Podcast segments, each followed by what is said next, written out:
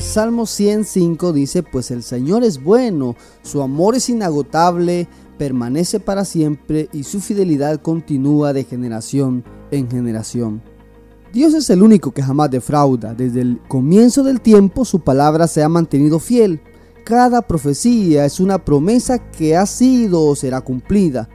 Tal vez las más grandiosas de estas profecías fueron las referencias al Mesías, cuya venida había anhelado el pueblo de Dios a lo largo de los siglos. Muchos profetas hablaron acerca del ungido, aunque no hubo más profecía durante los 400 años previos al nacimiento de Cristo.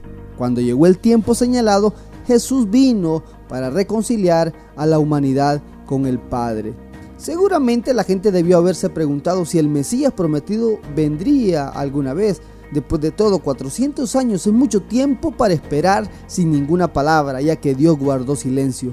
Pero, como lo demuestra la historia, Dios nunca incumple sus promesas, Él es fiel, aunque su cronograma sea diferente a nuestras expectativas. La fidelidad es parte esencial de la naturaleza de Dios, distinto a lo que sucede con nosotros que somos infieles. Dios siempre hará lo que dice y cumplirá todo lo que promete. Él nunca se olvida de sus promesas porque sería obrar en contra de su propia naturaleza.